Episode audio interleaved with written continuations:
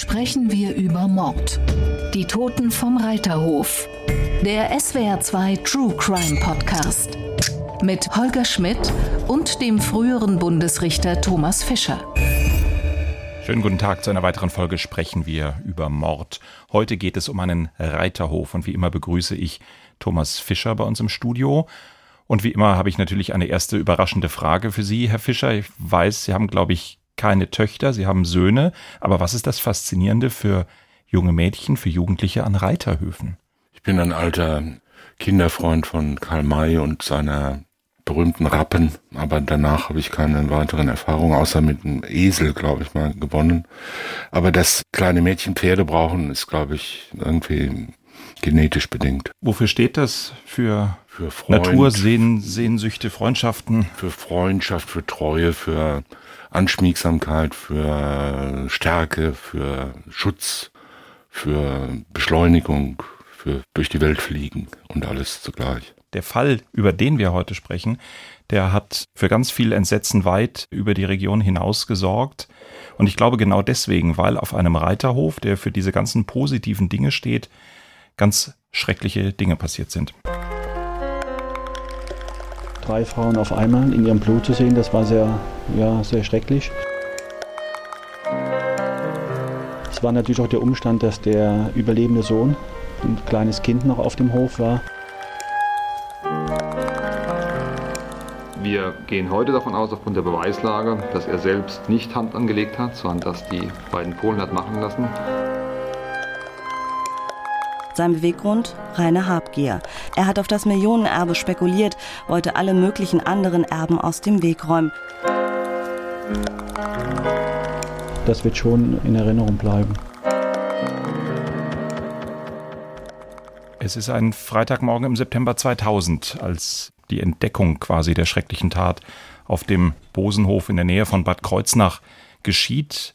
Handwerker kommen auf den Hof, wollen dort eigentlich etwas erledigen und ihnen fällt auf, dass da etwas so nicht ist, wie es sein soll. Ihnen begegnet ein kleines Kind, das irgendwie auch nicht so ganz richtig erklären kann, wo jetzt eigentlich die anderen auf dem Hof sind.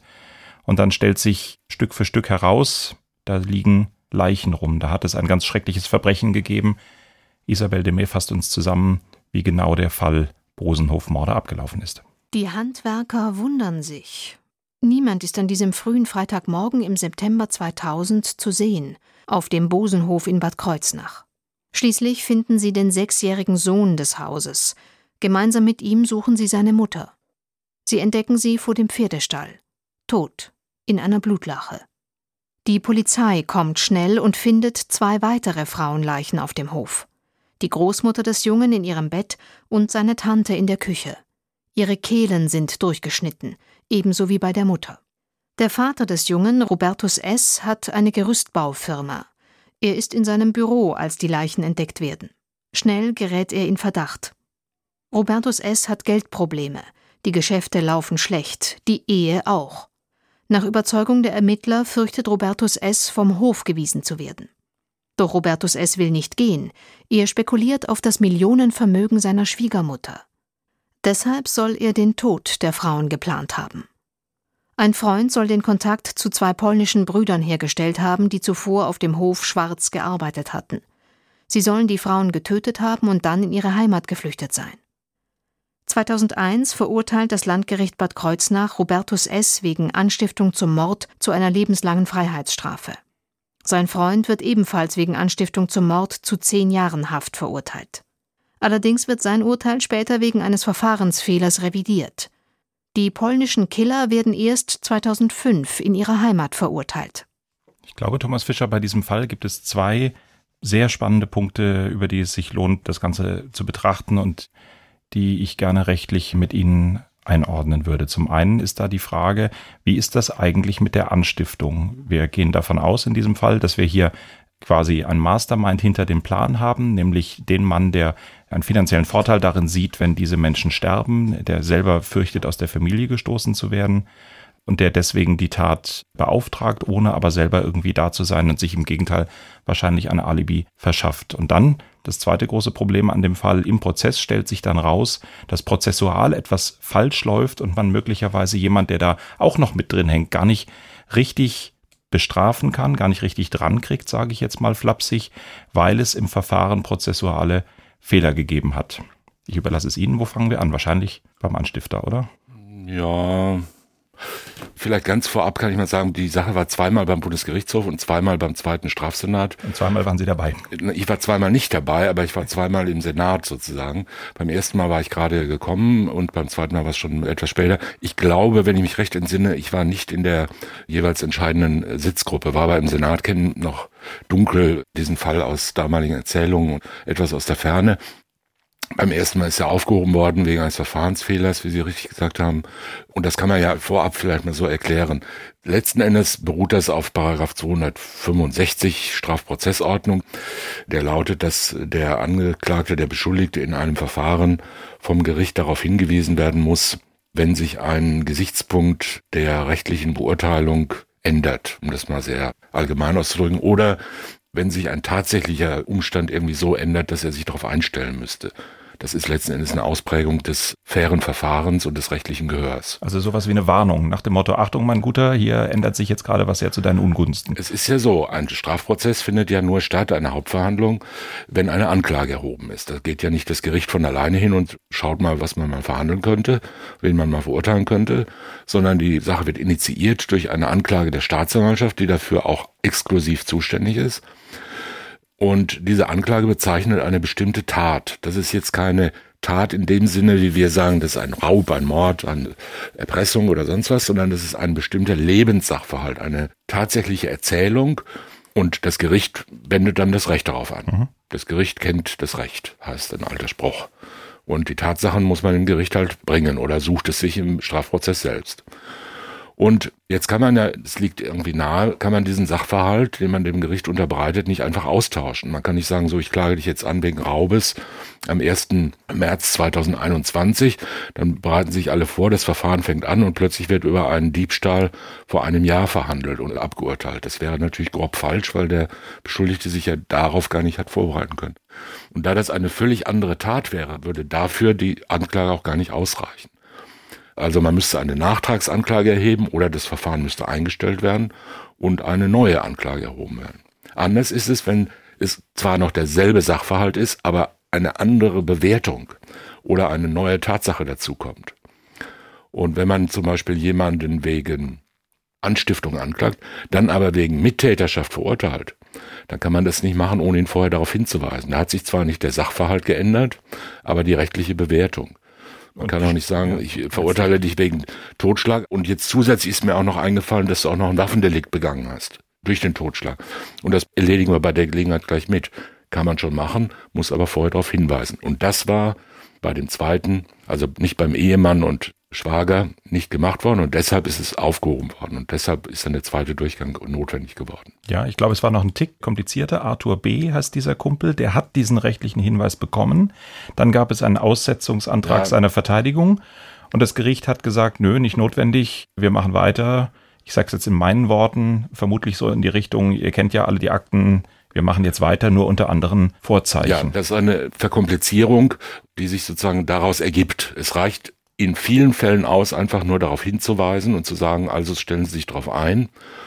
Es gibt aber die Möglichkeit für den Angeklagten dann zu sagen, oder muss ich mir erstmal überlegen. Dieses Überlegen kann manchmal eine halbe Stunde dauern, manchmal reichen vielleicht zehn Minuten, manchmal reicht aber beides nicht. Und dann müsste man sagen, so jetzt brauche ich also erstmal zwei Wochen Pause, um da mich einzuarbeiten in diesen neuen Gesichtspunkt. Oder es ist so kompliziert, dass man das Verfahren aussetzen müsste und neu anfangen. Gerichte versuchen natürlich immer nach solchen Hinweisen, die sehr häufig erforderlich werden, weil Zeugen was Neues sagen, die Sache sich irgendwie anders darstellt, versuchen Gerichte immer einen Abbruch des Verfahrens zu verhindern. Das heißt, es ist ganz naheliegend, dass ein Gericht irgendwie versucht zu sagen, okay, wir weisen sie darauf hin und setzen jetzt aber nicht aus, sondern wir machen mal bis nächste Woche Pause und dann haben sie Zeit, sich da einzuarbeiten. Meistens klappt's, manchmal aber nicht, in diesem Fall nicht.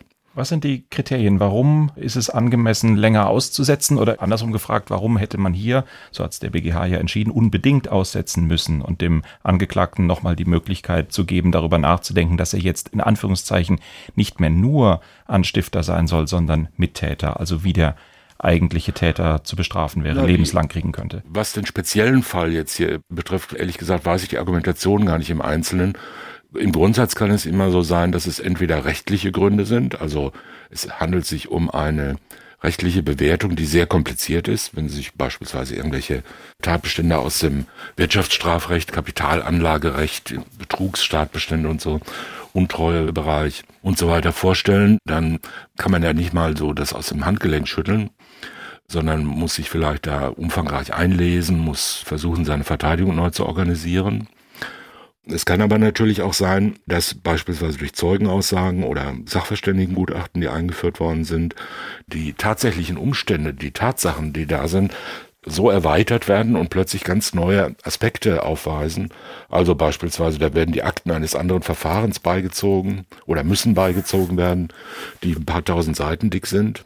Die kann man ja nicht an einem Nachmittag nur schnell durchlesen und sich dann umstellen von Beihilfe auf Täterschaft und plötzlich nicht mehr um zwei Jahre verhandeln, sondern um 15 Jahre oder was ähnliches. Das heißt, es kann von großer tatsächlicher oder rechtlicher Bedeutung sein. Und Mittäterschaft bei einem Mord, bei dem der Mittäter aber nicht vor Ort ist, ist ja, wie wir aus vielen anderen Verfahren wissen, sowieso ein wirklich großes oder schwieriges Feld, oder? Natürlich. Also Beteiligungsfragen sind sehr häufig schwierig, weil sie im deutschen Strafrecht in sehr hohem Maße auch von subjektiven Elementen abhängen.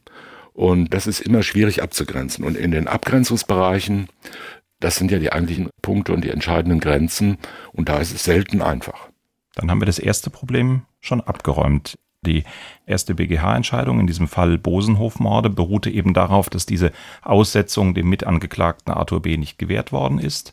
Das ist dann neu verhandelt worden. Das ist durchaus interessant dann weitergegangen, denn bis zur neuen Verhandlung hatte er eine Aussage gemacht, die in die Richtung ging, dass er alles man könnte sagen, relativ mustergültig so bestätigt hat, wie die Staatsanwaltschaft das für den Hauptangeklagten brauchte und ist dann am Ende mit einer vergleichsweise geringen Strafe daraus gegangen, eineinhalb Jahre wegen Nichtanzeigen einer Straftat. Kein Vorwurf des Mordes mehr.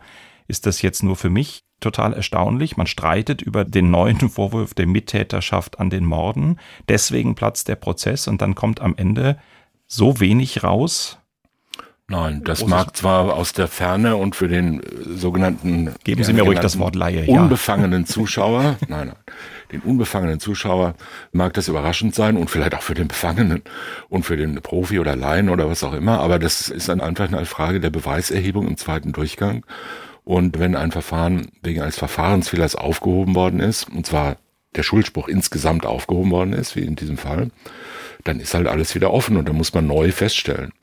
Die Frage Mittäterschaft, Anstiftung oder gar nichts von allem ist ja eine Frage der sogenannten Beteiligung. Beteiligung ist ein Oberbegriff, also oben drüber steht Beteiligung und die zwei Abteilungen heißen einerseits Täterschaft und andererseits Teilnahme.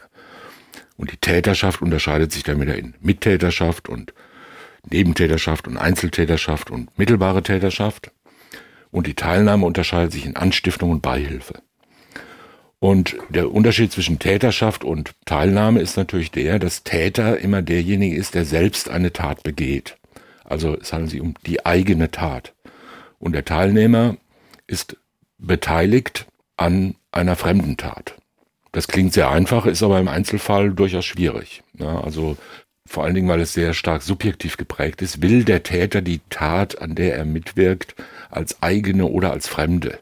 Ja, jemand sagt, gib mir mal das Messer, ich möchte mal diesen Menschen töten und er reicht ihm das Messer. Wird man sagen, okay, das ist Beihilfe. Der will halt den anderen unterstützen, damit der seine Tat begehen kann.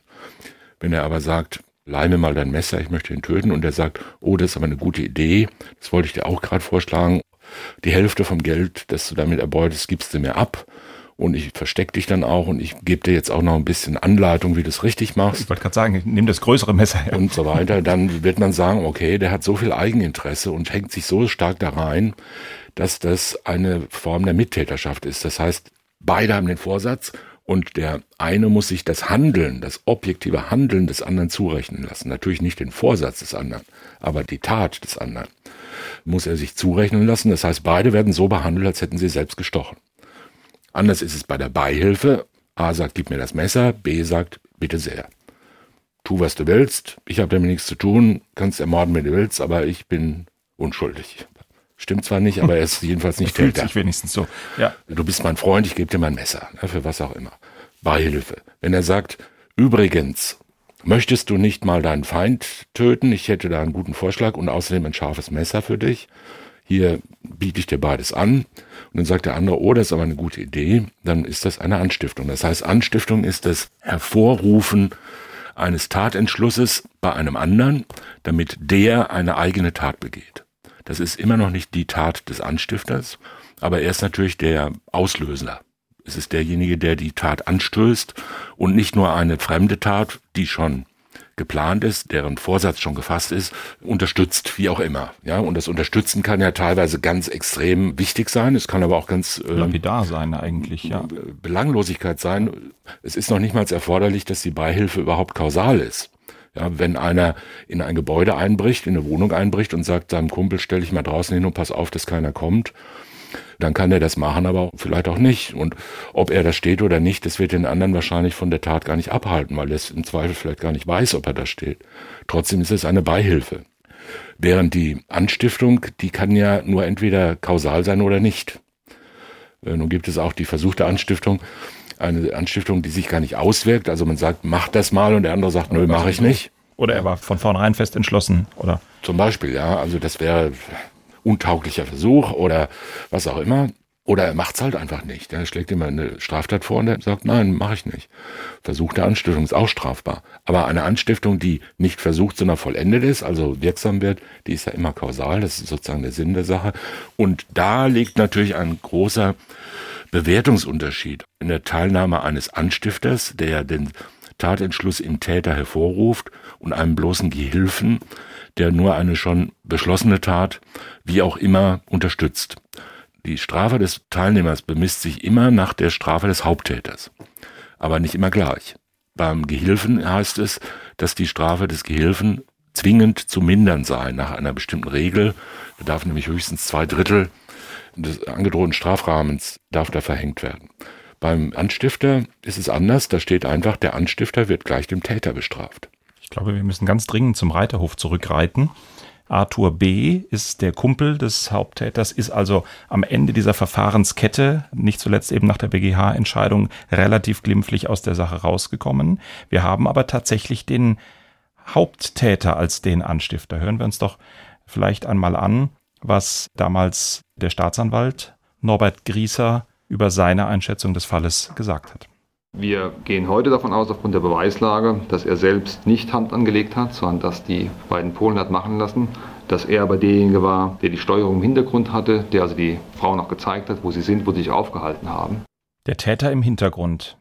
Ist das die klassische Anstifterposition? Muss man sich so vorstellen? Er hat das alles organisiert, er hat sich die Killer, sage ich mal, besorgt, er hat ihnen Hinweise gegeben, wo die Opfer zu finden sind und dann zieht er sich an seinen Arbeitsplatz zurück, damit er ein Alibi hat und damit es so aussieht, als hätte er mit all dem nichts zu tun. Das ist ein relativ klassischer Fall der Mittäterschaft, aber eben nicht der Anstiftung. Da liegt natürlich eine wichtige Abgrenzung im Ergebnis vielleicht nicht, aber für den Schuldspruch ist es entscheidend, ist man Mittäter oder ist man Anstifter.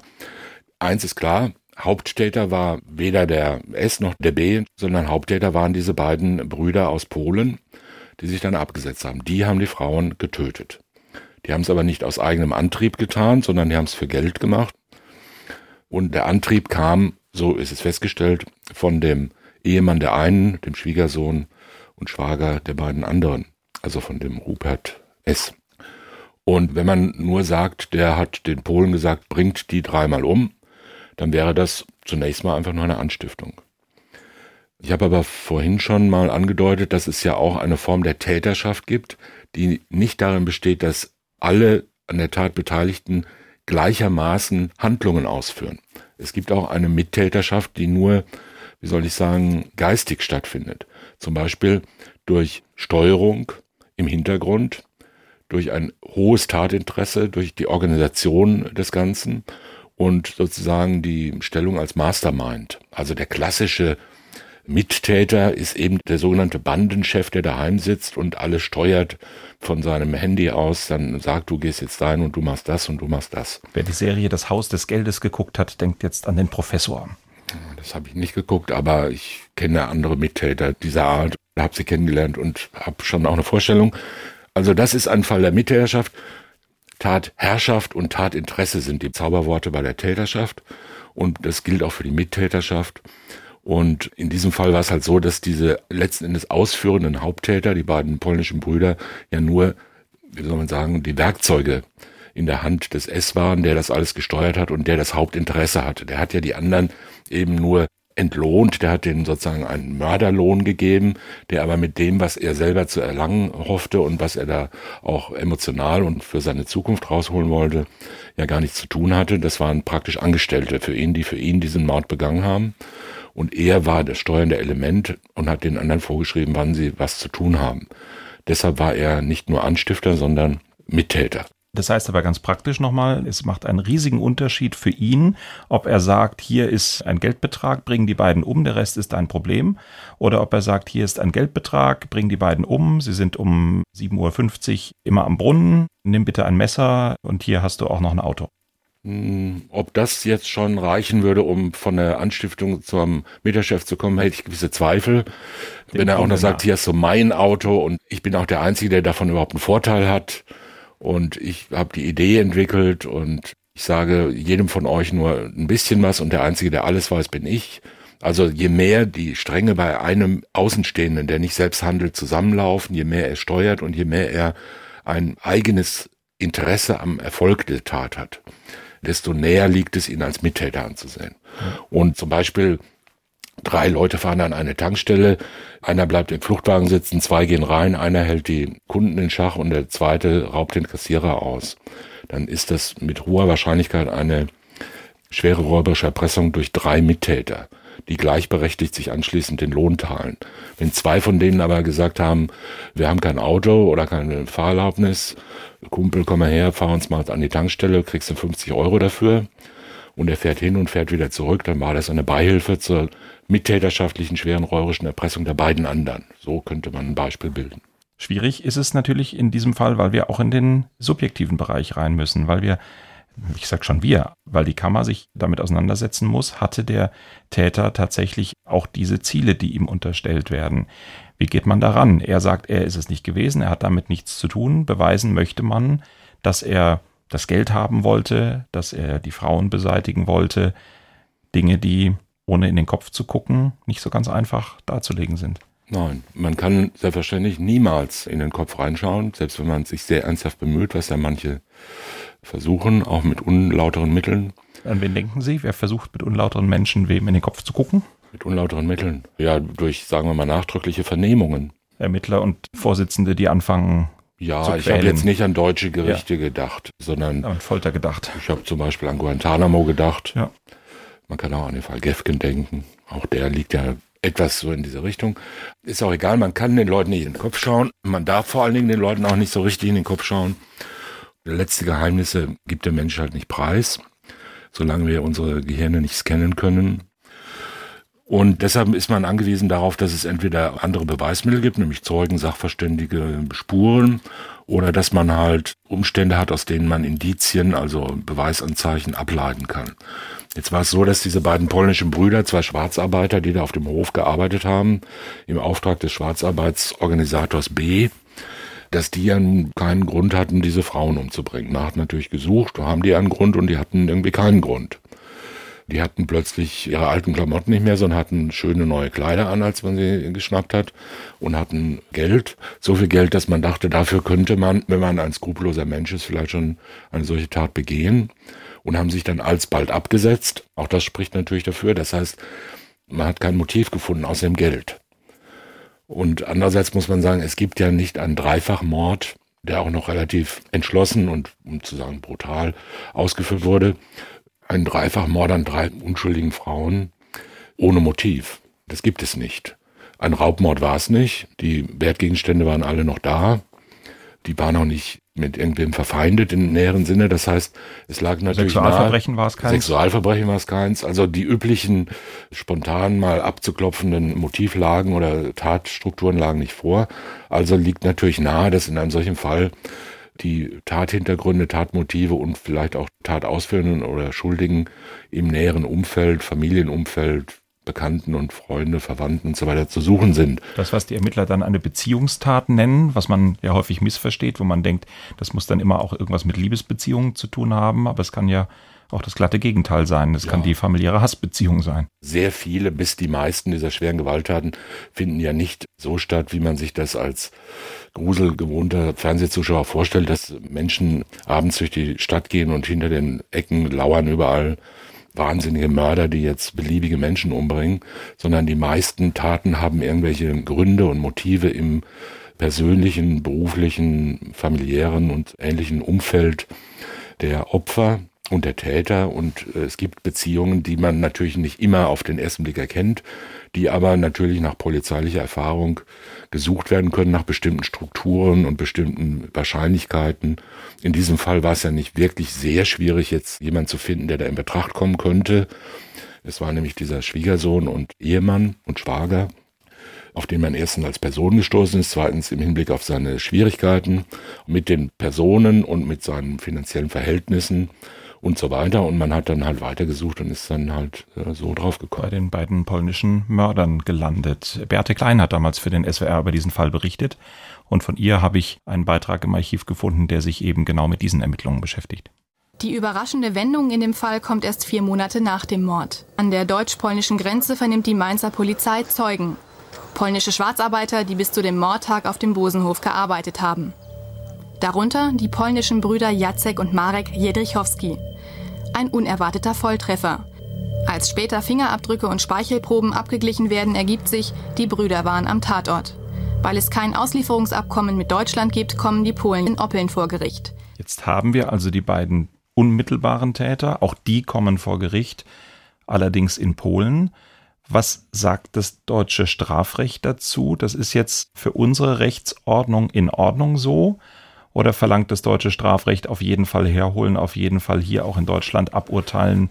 In Bad Kreuznach hat die Tat stattgefunden, die sollen vor ein rheinland-pfälzisches Gericht. Nein, wir haben natürlich schon Interesse daran, dass die Leute, die hier Taten begehen, auch hier verurteilt werden. Andererseits haben wir auch ein Interesse daran, dass deutsche Staatsangehörige, die im Ausland Taten begehen, hier verurteilt werden. Aber nicht immer werden die ausgeliefert. Und wer Morde in Amerika oder sonst wo begeht, der wird auch dort verurteilt werden. Kommt halt darauf an, ob zwischenstaatliche Abkommen bestehen und man kann es ja nicht erzwingen, dass jemand ausgeliefert wird und der polnische Staat wird wahrscheinlich seine Staatsangehörigen auch nur ungern ausliefern. Deutschland liefert ja auch nicht beliebig an irgendwen aus, damit deutsche Staatsangehörige im Ausland verurteilt werden. Das kann im Einzelfall mal geschehen, ist aber nicht die Regel. Und natürlich können wir damit leben, wenn in einem EU-Staat dortige Bürger angemessen verurteilt werden, weil sie in Deutschland Straftaten begangen haben. Und man kann es ja auch unter dem Gesichtspunkt der Opportunität sehen und kann sagen, warum sie hierher holen, ihn hier den Prozess machen, wenn man davon ausgehen kann, was man damals noch mehr konnte, als man es heute kann, dass in Polen auch ein Rechtsstaat da ist, auf dem man sich halbwegs verlassen kann. Selbstverständlich, ja. Mhm. Was wäre jetzt, wenn die beiden Brüder nach Verbüßung der Haft wieder nach Deutschland kämen? Sie sind für die Tat verurteilt. Kann der deutsche Staatsanwalt hier nochmal zulangen? Oder Grundsatz, glaube ich, gilt der, also der Grundsatz ist nebis in idem nicht zwischen Staaten. Also im Grundsatz wäre es schon möglich. Allerdings wäre es natürlich nach Menschenrechtsgesichtspunkten nicht angemessen, nicht fair und würde nicht dazu führen, dass sie dann hier nochmal in derselben Höhe verurteilt würden und das auch verbüßen müssten. Nee, bis in idem nochmal für die Nicht-Juristen und Nicht-Lateiner, nicht zweimal für die gleiche Tat. Nicht also zweimal für die gleiche Tat. Auch das kennt man aus amerikanischen Spielfilmen. Dort allerdings in einem etwas anderen zugespitzten Umfang, dass man nicht zweimal vor Gericht gestellt werden kann wegen derselben Sache.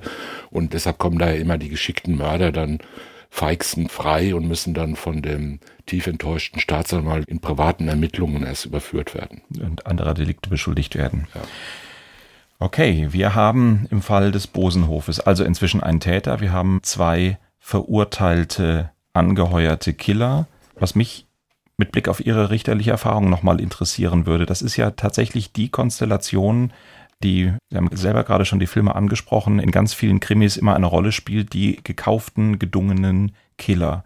Ist das tatsächlich etwas, was in der Praxis häufig vorkommt oder sind es so einzelne herausragende Fälle und können wir uns einigermaßen entspannt zurücklehnen und sagen, Gott sei Dank sind gekaufte Killer tatsächlich ein seltenes Phänomen?